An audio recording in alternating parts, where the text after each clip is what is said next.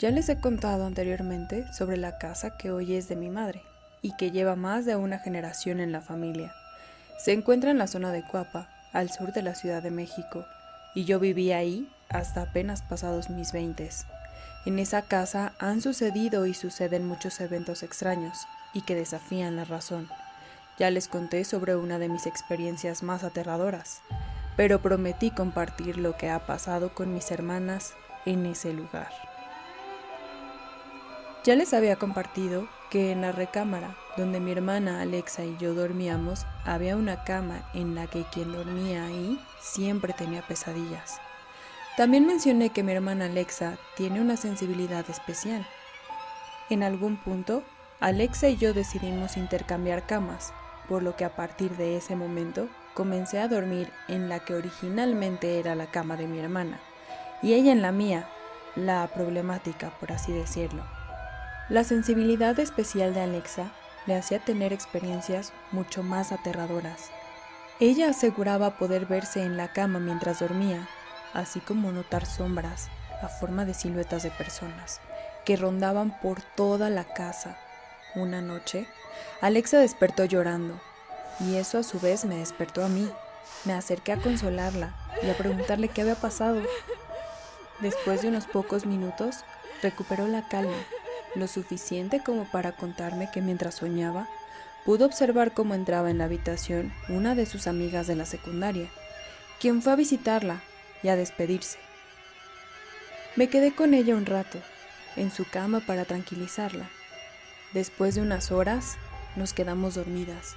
Un par de días después, Alexa llegó con la noticia de que había notificado en la escuela que la muchachita con la que soñó se había suicidado la noche en cuestión. Acabó con su vida ingiriendo pastillas.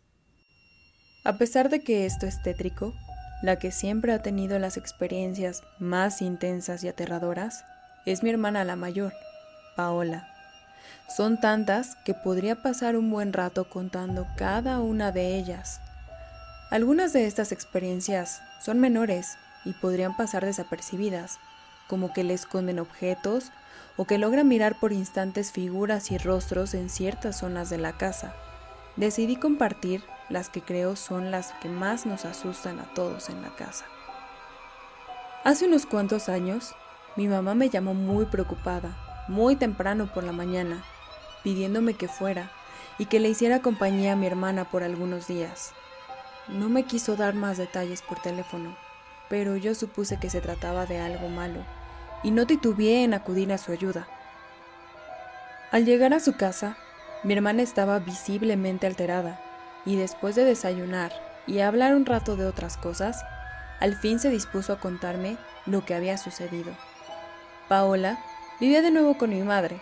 De hecho, ocupaba la habitación que había sido mía y de Alexa. La noche anterior a mi llegada, Paola estaba dormida en su cama en esa habitación. Súbitamente, alguien la tomó de los tobillos y con gran fuerza tiró de ellos fuera de la cama. Ella despertó al sentir la fuerza con la que la jalaban y se dio cuenta que de las rodillas hasta los pies estaba ya fuera de la cama, digamos con las piernas volando. Sobra decir que se fue llorando, corriendo a la recámara de mi madre a refugiarse con ella. Durante los siguientes días, rociamos agua bendita por la casa y especialmente en la recámara, además de hacer oraciones. Afortunadamente, mientras yo estuve, ya no sucedió nada de esa intensidad. En otra ocasión, en la misma recámara se encontraba mi hermana Paola. Esta recámara tiene una ventana, desde la cual se puede observar uno de los baños de la casa.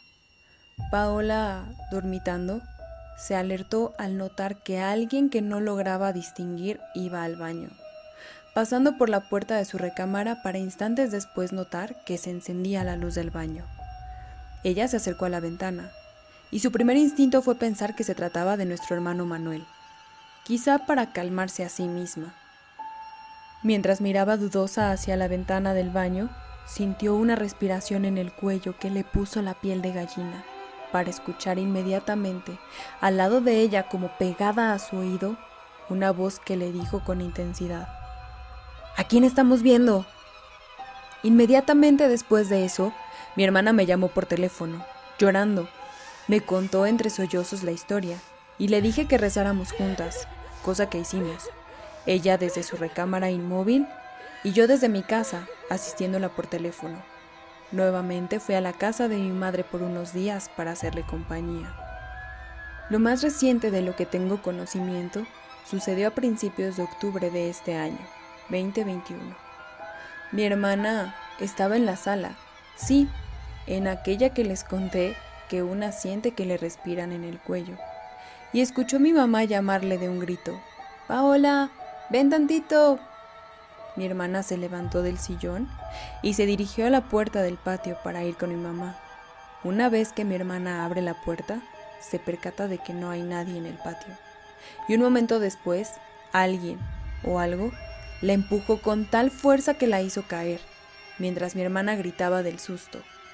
Mi mamá al escuchar los gritos se acercó a auxiliarla y vio que Paola se había golpeado la cabeza, al momento que le ayudaba a incorporarse. Mi hermana le dijo a mi madre lo sucedido y nuevamente me llamaron a mí para que fuera a verlas. Estas son algunas de las experiencias que hemos tenido en la casa de mi madre. No sé a qué se deban, no tenemos una explicación racional que las pueda justificar. Les puedo decir que a veces he estado tentada en dejar que alguien investigue de manera más profesional. Por ahora, tendremos que seguir siendo fuertes y teniendo fe en que las cosas no escalen a algo mayor que un simple susto.